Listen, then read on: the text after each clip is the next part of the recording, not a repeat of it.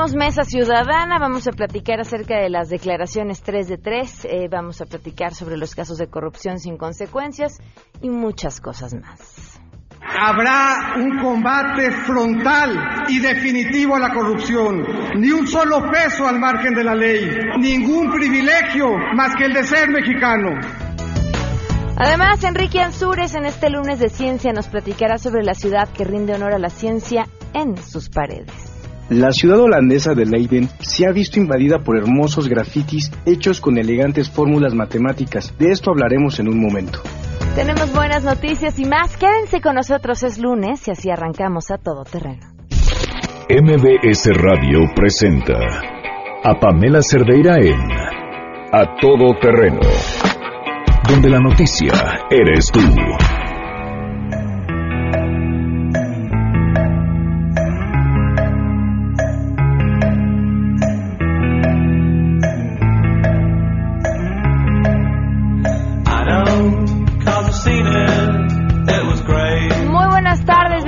Todo Terreno. Gracias por acompañarnos en este lunes 9 de abril del 2018. Soy Pamela Cerdeira. Los invito a que se queden aquí hasta la 1 de la tarde. Tenemos muchísimo que comentar y que compartir. Por supuesto, lo más importante, siempre su opinión.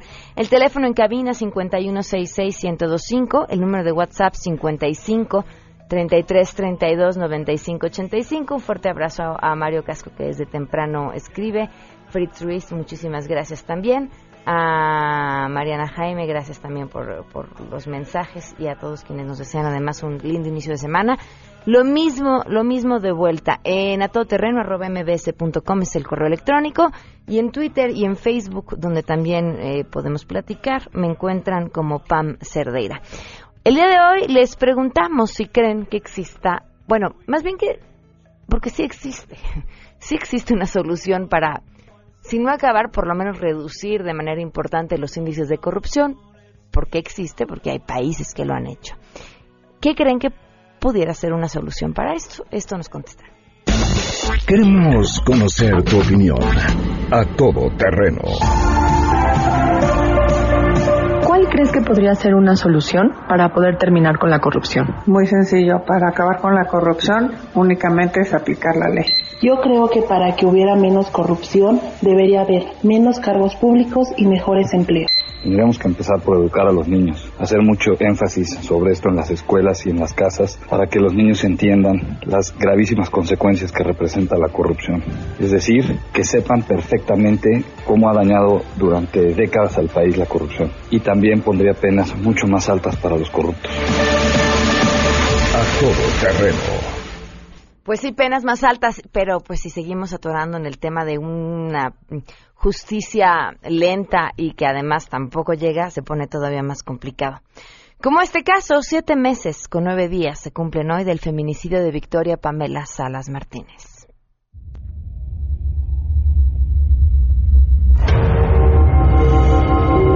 Que hoy somos nosotros, mañana pueden ser ellos, que a nadie se le desea, a nadie, a nadie, a nadie yo nunca, como se lo dije, lo hemos venido diciendo, en ningún momento pensamos que iba a pasar esto en nuestra vida. Victoria, pues nada. Siete meses con nueve días del feminicidio de Victoria Pamela Salas Martínez. Siete meses con nueve días que a una familia le prometieron justicia y la justicia no ha llegado. Siete meses con nueve días de que alguien asesinó brutalmente a una mujer y camina en plena libertad. Vamos a arrancar con la información. Saludo a mi compañera Rocío Méndez.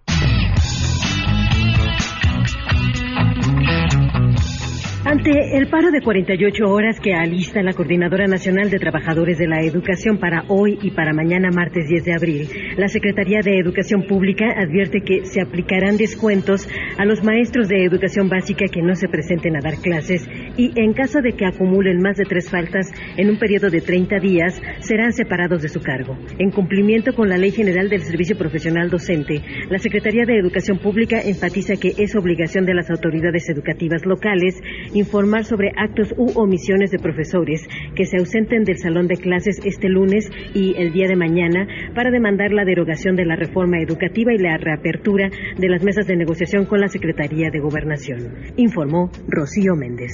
Gracias. De gira por el Estado de México, el presidente Enrique Peña Nieto destacará avances gracias a la reforma educativa, así como las acciones de su gobierno para promover la incorporación de las tecnologías de la información en el proceso de enseñanza-aprendizaje. Acompañado por el secretario de Comunicaciones y Transportes, Gerardo Ruz Esparza, además del subsecretario de Educación Básica de la SEP, Javier Treviño, así como del gobernador del Estado de México, Alfredo del Mazo, el mandatario dará la bienvenida a los alumnos tras el regreso del periodo vacacional durante el acto a realizarse en la Escuela Federalizada Cuauhtémoc e Ignacio Zaragoza. El mandatario también destacará con lo que con los programas de escuelas al 100 se han mejorado las instalaciones de los planteles del nivel básico.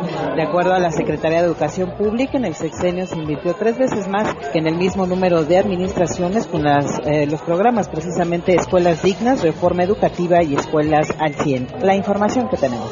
De gira por la frontera esta mañana, Pancha, la candidata independiente a la presidencia, convocó una marcha. Y es que luego de las declaraciones del presidente Trump, Pancha dijo que, aunque el presidente Peña no la citara en su mensaje, ella tiene muy claro que hay que hacer de tal suerte que buscará reunir una jauría grande de simpatizantes que irán a corretear a los miembros de la Guardia Nacional estadounidense y una vez que los alcance, dice la candidata, no se la van a acabar. Pancha señaló que ya estuvo bien de que el vecino del norte los esté llamando perros calientes. Sí, pero calientes no siempre. Así es, gracias. El INEGI informó que la inflación en marzo registró por segunda ocasión en lo que va del año una tendencia a la baja al reportar en marzo una tasa de 5.04% anual, mientras que en el caso mensual fue de 0.32%. Cabe destacar que en el mismo mes, pero del año pasado, los datos fueron de 0.61% para la inflación mensual y 5.35% para la anual. Los productos y servicios que registraron incrementos en sus precios durante el mes de marzo fueron la gasolina, limón, servicios turísticos en paquete, transporte aéreo, jitomate, pollo, vivienda propia, huevo, electricidad y restaurantes. En tanto que los que reflejaron disminución en su precio fueron el gas doméstico, LP, la cebolla, plátanos, calabacita, otros alimentos cocinados, otras legumbres y frijol. Para MBS Noticias, Citlali Sáenz.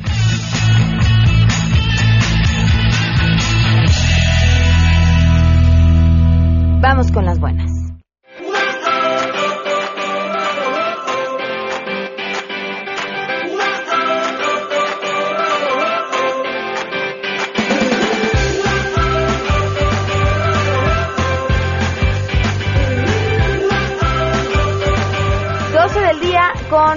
10 minutos, sí, siguen siendo con 10 minutos. Le agradezco enormemente a Gerardo Guerrero, director de Mercadotecnia de Mosquín México, que nos acompaña. Bienvenido. Gracias, buenos días. Y el gran Buenas tardes. bienvenido, gracias, gracias, por acompañarnos. No, muchas gracias por recibirme. Todavía a las 12 uno dice día, pues Sí. sí, todavía se sienten como días, ¿no? Sí, exactamente. Es cierto. ¿Qué proyectazazazazo? Cuéntame primero de qué se trata para que Bef nos platique de su participación y por qué le pareció tan emocionante. Bueno, se trataba de convocar a 25 personalidades que estuvieran dispuestas a donar su trabajo generosamente y invitarlas a intervenir en una libreta, una libreta Moleskine, Ajá. y que eventualmente esta libreta ya intervenida pudiéramos este, subastarla y, y hacernos de recursos para eh, apoyar talento talento creativo mexicano. ¿no? ¿Cómo se van a usar estos recursos para apoyar al Mira, talento? seleccionamos a eh, el Faro de Oriente. No sé si, si, si Sí, la gente lo conozca. Bueno, el Faro de Oriente fue el seleccionado. Y entonces ellos ya tienen 18 años este, generando eh, artistas que producen, que viven de eso. Yo creo que muchos mexicanos en- hemos visto pero, trabajo que ha salido de ahí. Y eh, la intención era pues sumarnos a sus labores. Nos acercamos con ellos con mucha humildad diciéndole, "Oye, pues, tienes 18 años haciendo esto sin nosotros, pero queremos ayudarte, ¿cómo te ayudamos? Y entonces el, el pedido concreto fue, este, ayúdame a con cosas concretas. El dinero que se junte vamos a materializarlo en un video para presentar a los artistas que han salido, en montar exhibiciones, en imprimir eh, fotografías, o sea, cosas concretas que, que ellos necesitan, porque al final del día muchas veces el- los recursos que, que- que ellos tienen del presupuesto no les alcanzan, ¿no? Ujú. La verdad es que es una, eh, eh, están en una zona eh, complicada y que requiere, pues, eh, que da servicio mucha, a, a mucha población y a veces, pues, les hacen falta más recursos. Y entonces este fue el pedido. Y entonces lo que hicimos fue, bueno, acercarnos a que, a que, este, esos 25 personalidades se sumaran al proyecto. Ok. Y así es como hoy estamos aquí hablando con el señor Beth. ¿Cómo fue la invitación que te hicieron? Bueno, pa- bueno, increíble, porque mm, bueno, para mí fue un honor. eh, Yo cuando digo honor hablo al estilo japonés, de- de, estoy extremadamente honrado de ser incluido con, con este grupo que incluye, bueno, entre otros, gente, además como de tantos campos, como Jan Hendrix, como mi amiga Rocío Cerón. Hasta de la cocina, si no me Sí, hay equivoco. dos chefs. Hay dos chefs, hay varios escritores. Creo que está. eh, eh, eh, bueno, desde luego están mis héroes Giz y Trino. Y Jorge Alderete está, está además. Está un eh, creador eh, de, de joyería que, que hizo el trofeo del Gran Premio de México, Nino Bauti. Okay. La intención era invitar a cualquier eh, eh, persona que se enfrentara con la hoja en blanco con el tema de cómo explotar la creatividad y que tuviera algo que contar. Y lo que representa la libreta también, ¿no? Porque finalmente Pues una decir, tradición claro, casi bicentenaria Claro. de, de creadores que han utilizado la libreta Moleskine en, en- bueno, desde Hemingway hasta Jorge Alderete, que está en la libreta, o, o Liniers, o, o Montt, ¿no? Que son, son sin duda como los punteros del, del- tanto de la ilustración como de la narrativa gráfica y el humor ahora mismo en Latinoamérica, al lado de, de estas otras personalidades, 25 creadores Sí. en total, lo cual personalmente me hace sentir parte como de, por un lado, de, de, de, un- de hacer algo, devolver un poco, ¿no? De lo que, de lo que ha recibido a través de, de la, de la donación al Faro de Oriente, que es un proyecto que me parece que, que, que ha sido muy importante, los faros en general, el Sí. Faro de Oriente en particular, y por el otro lado eh, eh, ser ser como como como des- demostrar pues que la, la- la- unirnos a pesar de nuestras diferencias y de nuestras similitudes en un proyecto común para hacer cosas importantes a través como de con el apoyo en este caso de una marca como Moleskine permite hacer eh, pequeños cambios que pueden tener grandes consecuencias eh, en el largo plazo. O sea, Ahora, sí, ¿se lo va a llevar una persona? En efecto. ¿Por dónde, cu- cuánto van a empezar? Les explico. Ah, sí, una persona va a ser la que se va a quedar con la libreta, pero hay una versión digital de la libreta. Hay un sitio que es epicmoleskin.com, ese que Ujú. está aquí, en el que puedes hacer un recorrido virtual. La intención es que bueno, una persona se la va, la va a conservar y va a ser el guardián de ese trabajo, pero cualquier persona puede entrar al, al- al sitio epicmoleskin.com y ver digitalmente, virtualmente la libreta. Para cada una de las personas que intervinieron hay un video eh, donde explican y, y, bueno, nos cuentan un poco de, de- de cómo enfrentan la hoja en blanco, qué les parece, cuáles son sus miedos a veces o cuáles son sus emociones. Eh, como dice Rocío Cerón, testimonian un momento específico en la vida de cada uno, ¿no? Y este es una cosa muy interesante. ¿Esto se había hecho ya en algún otro lado o es No, origi- esta es una iniciativa mexicana, digamos, aquí. bueno, local? Sí. Ya, ya me vio perdida porque estoy viendo, pero estoy viendo la libreta, Está pero tú sigue bonita, ¿no? entrevistándolo, no te preocupes. No, no, bueno, eh, es que eh, la idea... ¿Ya la viste? Sí, Sí, sí, bueno, la- o sea, tuvimos bueno, la tuviste para, el para hacer lo tuyo, pero ¿ya la viste terminada? eh, Vi el... el- el- es que a la libreta se ha convertido en, una en un tesoro. O sea, es decir, ahora es una pieza de arte, se va, se va a, a subastar. subastar. Claro. Que bueno, habría que saber contar en dónde y cómo ahora Sí, mismo. bueno, esto que está aquí es el Sí. catálogo de Morton. Nos acercamos a Morton Subastas, ellos inmediatamente, así como en el caso de, de, de BF y de muchos otros creadores, se sumaron inmediatamente al proyecto, dijeron sí, sí nos gusta, sí nos interesa, ¿cómo nos sumamos? Entonces, lo que le dijimos es, nosotros este, no tenemos ningún saber hacer sobre qué hacer subastas, Claro. tú eres el experto en esto. Y entonces les dijimos, ¿cómo le hacemos? Este proyecto ha estado lleno de felices coincidencias. Desde que Malala haya estado en México el año, el año pasado, en el segundo semestre, durante el proceso de la intervención, que eso nos permitió contactarla, decirle, oye, ¿te interesa? Y ahí hay un mensaje de Malala. Ok. Y otro, otra de estas coincidencias es que el 19 de abril Morton tiene una subasta de arte contemporáneo. Y ellos dijeron, es el, Va. es el marco perfecto Claro. para meter la, la- la libreta. La libreta es más como un objeto de arte objeto. Ok. Un cu- cuaderno de artistas se le Sí, llama. de hecho. En el medio. Y entonces, este, en el marco de esta subasta, el lote 119 es la libreta The Epic Moleskine. Tiene un precio de salida que Morton fijó entre 30 y 40 mil pesos. Ok.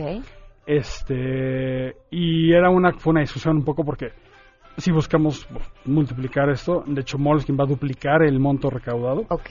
Este, pero también la intención es que no fuera un precio que desanimara a la gente, ¿no? La verdad es que pensamos que, que, que esta es una subasta en la que se puede, cualquier persona puede, puede participar Eh, puede pujar. Puede pujar, literalmente. Me gusta el término. Sí. Yo quisiera recalcar que ese precio de salida, tomando en cuenta el grupo de creativos reunidos, yo, yo eh, creo que es, es, es, es muy accesible, tomando en cuenta que mm, no solo te llevas un cuaderno de artistas, sino como, como el testimonio de un momento solidario de la comunidad creativa con, con artistas emergentes en, en- que no han tenido los, los privilegios que tenemos todos los que estamos incluidos en esa libreta con, con esta, lo que hablabas de las felices coincidencias de López Morton, Moleskine, El Faro de Oriente. ¿Cómo, ¿Cómo definieron la lista de artistas que lo interpretarían? L- Mira, fue un poco eh, ver a quienes conocíamos, quienes pensábamos que tenían el tiempo, la voluntad, eh, la intención de, de- que, que entenderían este asunto, también que estarían dispuestos a donar su trabajo, eh, también que estuvieran en, en- en un momento importante de sus carreras. De hecho, por ejemplo, la, la portada del catálogo de la subasta es una obra de, de Sanner. Sanner también interviene en la libreta. Entonces, pues era un poco buscar gente que, que, que, que estuviera produciendo, pero además que hubiera pasado en el momento por el proceso de cómo arranco, ¿no?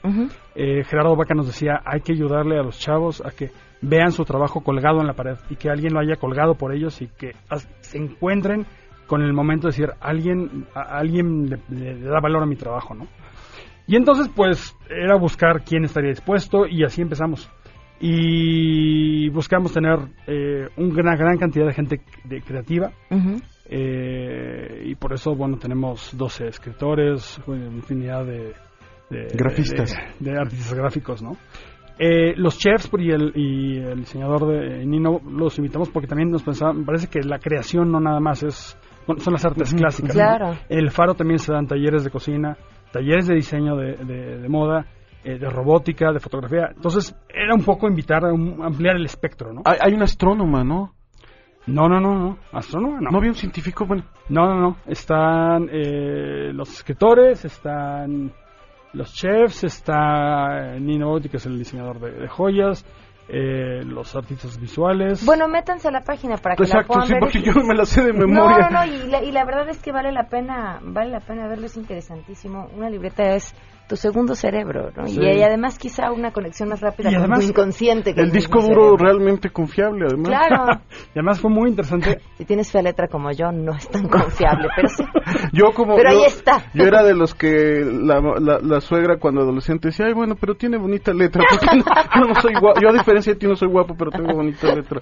Muy bien. Y fue muy interesante ver cómo cada quien, en el tiempo que la tuvo, Ujú. plasmó una parte importante de su personalidad. Eh, me he pasado comentando esto que a mitad del proceso, entre agosto y, y- y la Feria de Guadalajara, eh, la Feria del Libro, en noviembre, se nos atravesó el temblor, ¿no? Ok. Y entonces se nota quién interviene antes del temblor y quién interviene después del temblor. Hay un, hay un, Un parteaguas ahí. Sí, hay un poco más de melancolía, de oscuridad entre en, pasado el temblor, hay mucho más color y no, no quisiera decir alegría, pero sí más euforia en, en los primeros trabajos, en el Gisitrino, en el de Gerardo Vaca, por ejemplo. Wow. Hay Pues, más color. A verla y estamos al pendiente a ver cómo les van las uvas. Sí, sí, sí, sí, sí. Hay un cóctel para gente que la quiera conocer en Ah. persona. Eh, Morton organizó un cóctel para conocer todas las piezas el jueves 12 a las 7 de la noche en el Salón de Morton, en las Lomas de Chapultepec. Ahí la gente puede ir, es entrada libre, puede conocer la libreta, puede, pu- puede ojearla y ver, eh, en- conocer qué se produjo ya de manera física, si es que el sitio no es suficiente. Y prepararse para pujar. Y prepararse para pujar. Exactamente. No, no, no es mezquindad decir que deseamos que se venda muy caro. Por supuesto. Porque va a beneficiar a un grupo de, De artistas. de artistas emergentes a través del Faro de Oriente. Muy bien, muchas gracias a los dos por habernos acompañado. Gracias. No, gracias, Pamela. Damos una pausa. Si te perdiste el programa A Todo Terreno con Pamela Cerdeira, lo puedes escuchar descargando nuestro podcast en www.noticiasmbs.com. Pamela Cerdeira regresa con más en A Todo Terreno, donde la noticia eres tú. Marca el 5166125.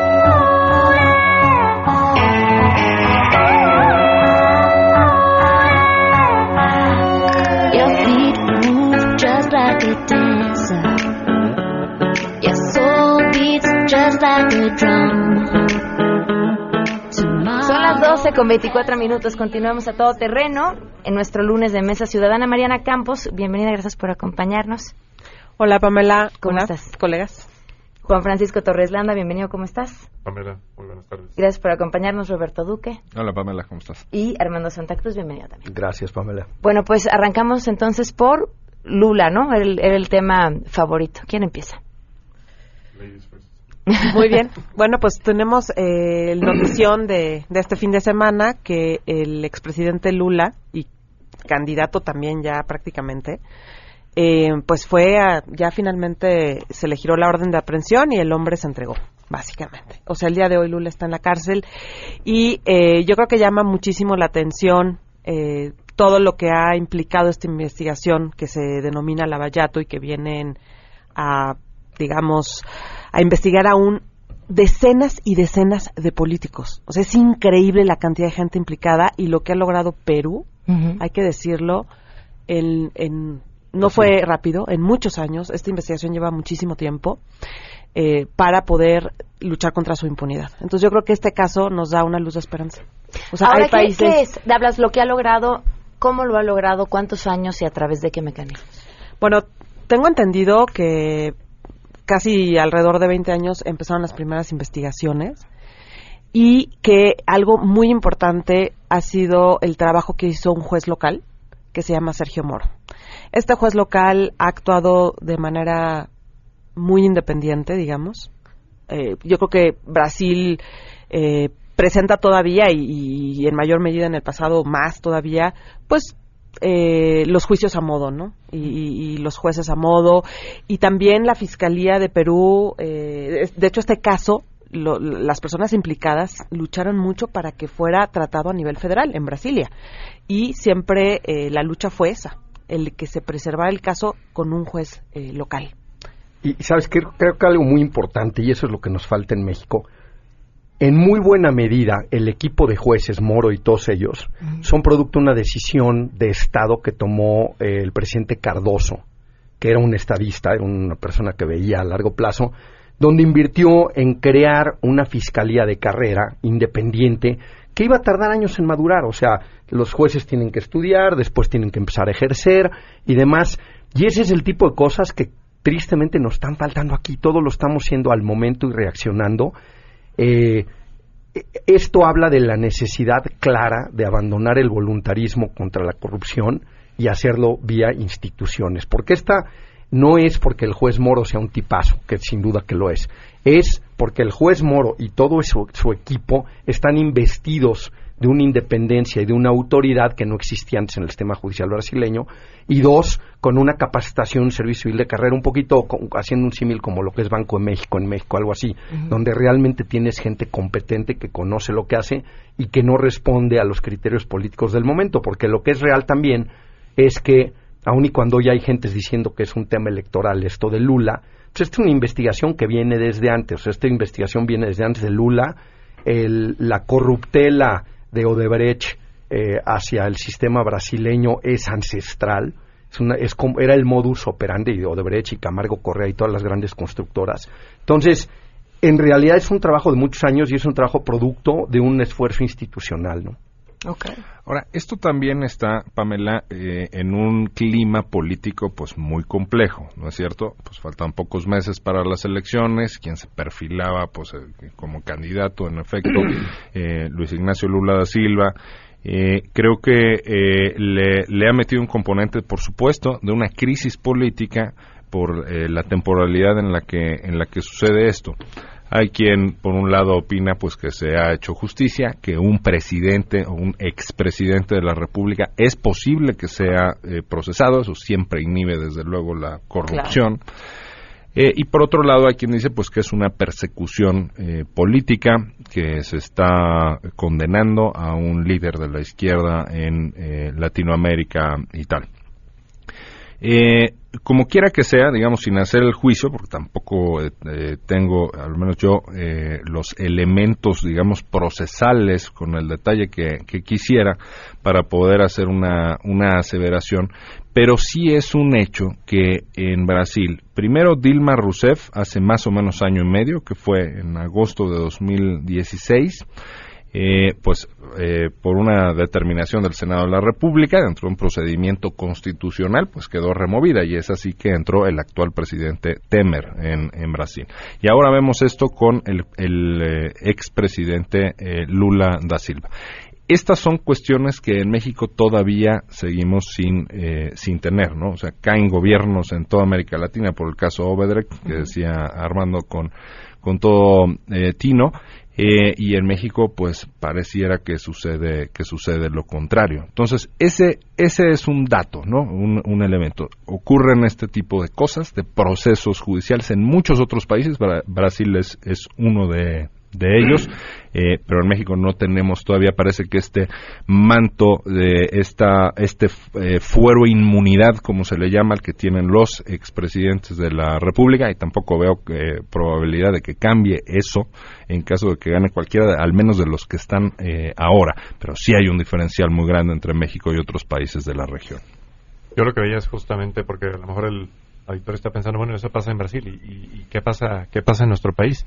Y yo veía que hilando esto hay por lo menos tres factores directitos que pegan en nuestro país. Uno es si tú contrastas lo que ha pasado en Brasil y a Mariana le ganaba lo de Perú, porque en Perú efectivamente, eh, en Perú han pasado muchas cosas, ¿no? En, en- en fechas muy recientes, donde ha habido un impacto a nivel presidencial, donde ha habido un impacto a nivel de la clase política. Y aquí tenemos un señor Lozoya, que era visiblemente una persona conectada, con toda la presencia, con todas las comunicaciones, con un señor como Marcelo Odebrecht, y aquí en el país eso sigue brillando por su ausencia, ¿no? No pasa absolutamente nada. ¿Y, Y, por qué? y el procurador se fue diciendo, ahí está Ya la dejé. investigación más importante. Exacto, ya dejé el caso, pero claro, bajo la premisa de lo que comentaba Armando, que aquí no solamente no existe independencia, sino existe su eh, subordinación. Y eso lo liga justamente a que por eso el 102 y la reforma de la fiscalía que sirve, pues está ahí detenida. Hoy hizo una declaración la senadora Marta Tagle diciendo, oigan, no se les olvide, este es un tema importante y lo tenemos que meter en la agenda y tenemos que avanzar.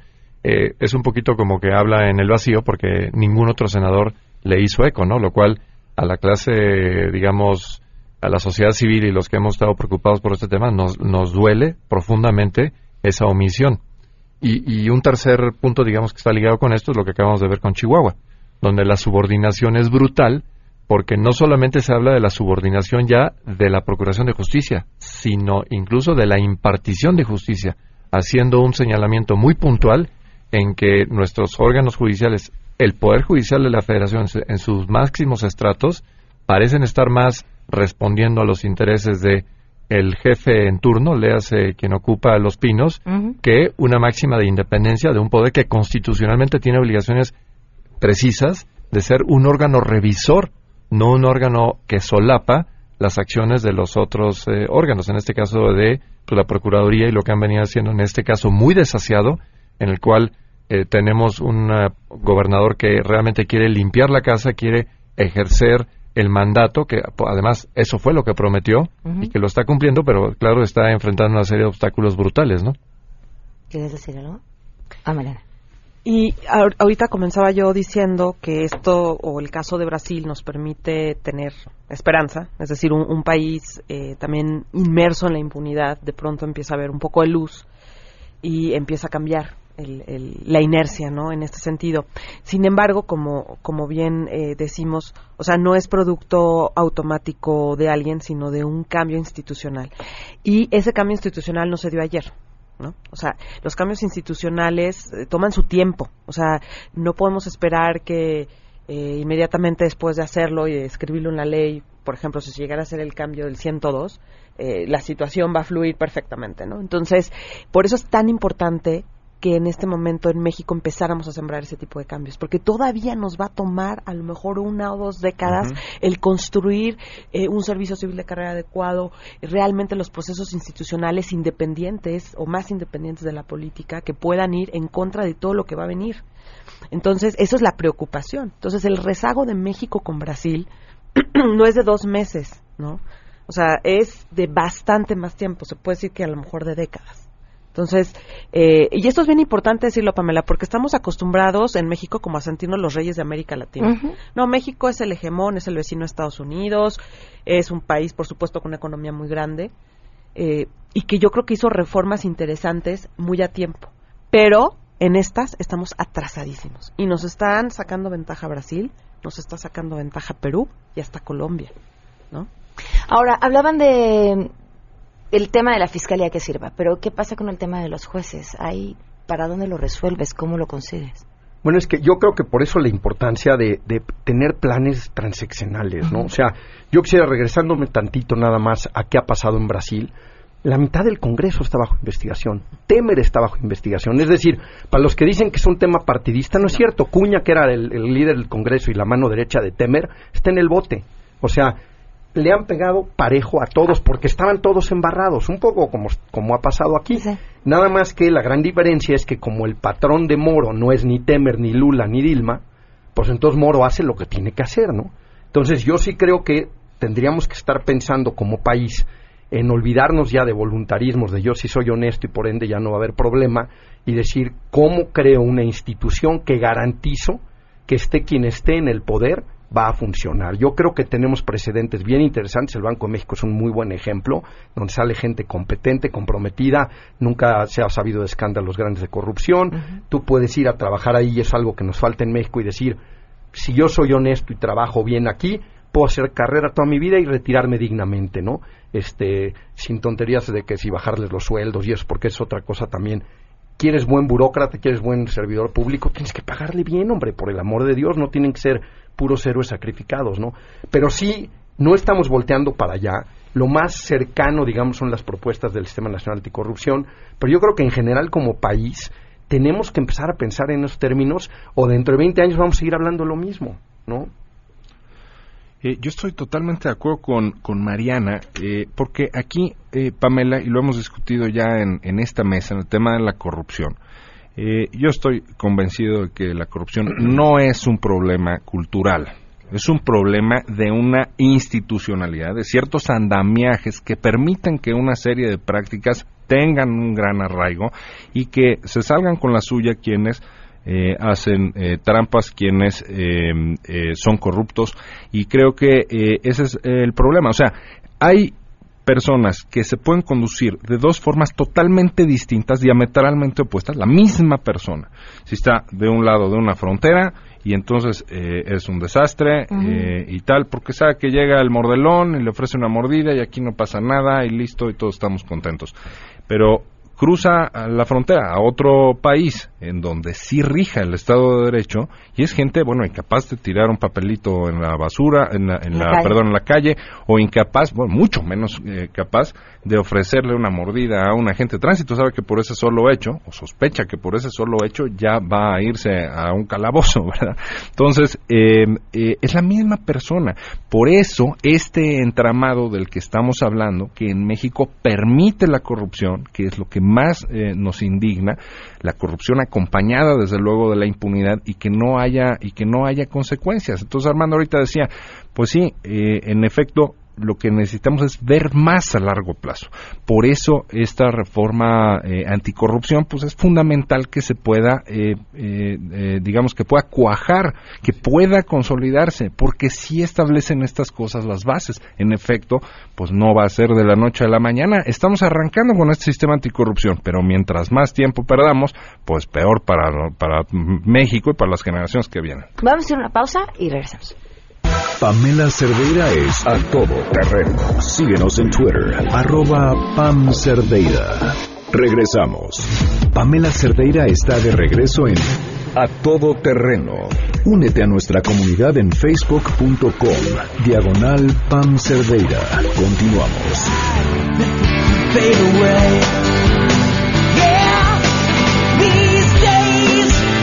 12 con 44 minutos, continuamos a todo terreno. Juan Francisco, me ibas a, a, responder la pregunta que hice. Sí, sí, es una pregunta que es muy pertinente y que seguramente la audiencia está pendiente del comentario, que qué pasa con el Poder Judicial, porque uh -huh. al final del día si tuviéramos un Poder Judicial independiente, autónomo, fuerte, este muy capaz, pues muchos de estos abusos se verían perfectamente limitados porque eh, efectivamente cumplirían con su función constitucional de ser una contrabalanza, ¿no? El fiel de la balanza ante un posible abuso por parte de los otros dos, en este caso el Ejecutivo.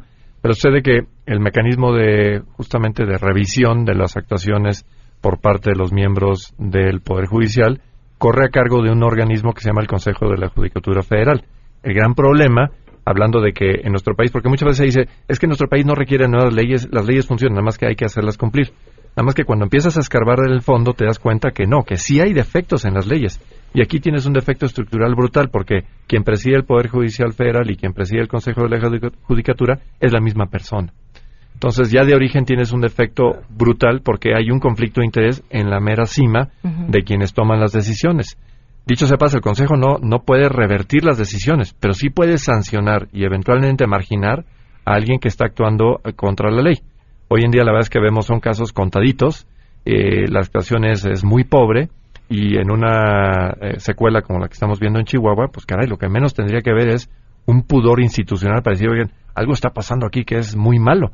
Hablando de pudor, comentábamos ahorita en el receso que nos pareció particularmente preocupante que en un clima, digamos, enrarecido, con crispación, con todo lo que es propio de una campaña electoral, se pueda celebrar un eh, cumpleaños de un expresidente en el cual acudan eh, los miembros, por ejemplo, del Poder Judicial, que acudan secretarios de Estado, que acuda el propio presidente actual. Entonces, caray, es muy delicado que se pierda un poquito esa sensación de que no solamente no son independientes, sino que son parte de la misma como dirían por ahí, de la misma pandilla, ¿no? Entonces, no, no, es, no es prudente, no es eh, aceptable, es realmente eh, ofende la inteligencia que tengan este nivel de cinismo, porque la verdad es que nos deja a los ciudadanos muy preocupados de quiénes están tomando las decisiones respecto a estas riendas del país y qué ejemplo le están dando o qué alimento están dando para que otros capitalicen esos errores y dónde nos van a dejar como país. Parece ser que lo único que importa son sus intereses y no los grandes problemas nacionales, ¿no? ¿Alguien más? No, me, me, encantó lo que dice eh, Francisco, porque creo que eh, sí escuchamos mucho decir, como en opinión pública, es que México ya tiene las leyes y el problema es que no se cumplen. Y yo creo que ese sí definitivamente es un problema, o sea, que no se cumplan las leyes. Pero sí tenemos el otro problema. O sea, hay problemas de diseño eh, en el Estado mexicano. O sea, y eso hay que dejarlo clarísimo. Quería yo dar el ejemplo eh, de, por ejemplo, de la revisión de la cuenta pública. Es decir, durante muchísimo tiempo la Secretaría de Hacienda revisaba la cuenta pública. O sea, era quien, la, quien llevaba las cuentas, quien llevaba el chicotito con las dependencias y además de que ella directamente ejerce mucho presupuesto de manera directa, eh, pero al mismo tiempo era quien hacía las auditorías. Entonces, ¿te imaginas? La mano derecha eh, auditaba, a la izquierda. Entonces, a partir apenas del año 2000, inició esa separación con la creación del Auditorio Superior de la Federación, que es un órgano independiente, apartidista, autónomo, con autonomía de gestión. O sea, es importante que este tipo de instituciones decidan su programa de trabajo y que además las personas que están a cargo de ella se nombren en un proceso que, digamos, controle los sesgos, ¿no? Entonces es algo bastante nuevo, Pamela. Si te pones a pensar que nuestro país tiene eh, poco más de 200 años, eh, en realidad es que es en los últimos 18 que ha tenido una eh, revisión externa de cuenta pública, ¿no? Y este sello eh, de, no sé si llamarle discrecionalidad, conflicto de interés, en fin, yo creo que es parte de muchas de nuestras instituciones y que es en los últimos años que hemos estado primero identificándolo, entendiendo que en, en, comparación con el resto del mundo esto no está bien y y atendiéndolo. Entonces somos muy jóvenes en el camino, vamos atrasados y no podemos, eh, pero de ninguna manera aflojar el paso. Bueno, y a todas luces, un, un, yo creo que la Auditoría Superior de la Federación ha hecho un muy buen trabajo en, detectar Navalcos, pero hablando de errores de diseño institucional, es un testigo. O sea, la, Auditoría Superior de la Federación, para lo que sirve es para decir, miren, ahí se robaron tanto, ahí se robaron tanto, pero no pasa de ahí, debería tener dientes para decir, se robaron esto e inicio en este momento una averiguación previa para llegar al fondo del asunto y castigar a quienes haya que castigar. Como en Perú, ya que me obsesioné con Perú. Oye, veo uno de los reportes de la Auditoría Superior de la Federación, por ejemplo, en el caso de Veracruz de Javier Duarte, o sea, venían cuatro años antes de que lo, metieran a la cárcel. ¿Y qué pasó? Pues cuatro años estuvo a sus anchas, por más que ya había puesto focos rojos, bueno, alarmas de todo tipo de que había un saqueo en esa entidad federativa. Ahora, otro problema, ahorita que Mariana decía, pues apenas hace, hace 17 años, y, por supuesto es cierto, pero a ver, hay otros problemas que ni siquiera hemos resuelto en estos años, como el de la, por ejemplo, la famosa Secretaría de la Contraloría, que ahora le llamamos Función Pública. Esa siempre el reclamo fue, ¿por qué va a ser parte del gobierno? ¿Cómo es posible? Digo, ofende pues al sentido común que sea pues juez y parte, que sea empleado del presidente de la República Elegido quien va a hacer esta función de contraloría, ¿no? Llega el año 2000 y resulta que se mantiene y se mantiene hasta la fecha y además es un modelo que se mantuvo también en gobiernos de, de- de distintos partidos que no, que no han gobernado. Bueno, pues ¿cómo, cómo va a ser posible y lo tenemos todavía eh, en este en este diseño. Yo decía el modelo anticorrupción eh, nuevo, pues que se haga la ley. Esta ley tuvo influencia de otras legislaciones a nivel internacional que han funcionado en otros lados, pues sí, pero si no se va a cumplir, estamos realmente fritos, ¿no? Y es que regresamos al punto de, de origen, porque me imagino que tu comentario eh, le debe estar resonando justamente ahorita a Virgilio, ¿no? Que hizo un papel, bueno, extraordinario en una revisión, una investigación impoluta, perfectamente clara, ¿no? Donde efectivamente la autonomía y la independencia fue más que manifiesta. Caray, es que de veras no tienen madre. Ahora, yo, yo no quiero ser la pincha globos, pero teníamos esta idea de si gran parte de lo que hay que resolver en las leyes que están mal viene de parte legislativo y volteamos a ver la lista de nuestros futuros legisladores, ¿para dónde nos movemos? Oye, Bueno, es, perdón, es que el legislativo ha funcionado precisamente también como el otorgador de una gran prestación, que es el fuero.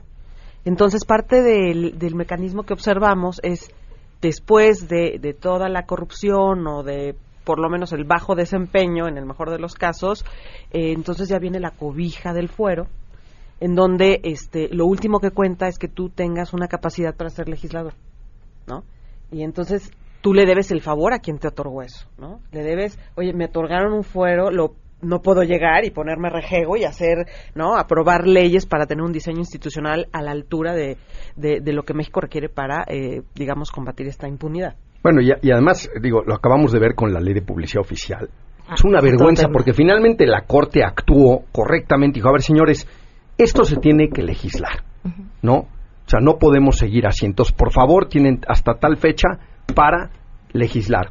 Y legislan lo mismo. O sea, convalidan lo que justamente el, el, el, el juicio que se promueve ahí pretendía evitar, convalidan lo que todos estamos peleando, que es que no usen nuestro dinero para decir que no sabemos hacer las cuentas, ¿no? Para decirnos que todo está muy bien y para empujar a sus candidatos. O sea, a mí me pareció vergonzoso el, el- el- el- la votación esta reciente en el- de la publicidad oficial. No, no, no, no, no, no cumple, con, perdón, no cumple con lo que trae la, es muy importante decirlo al público. Esa ley no cumple con lo que indica la sentencia.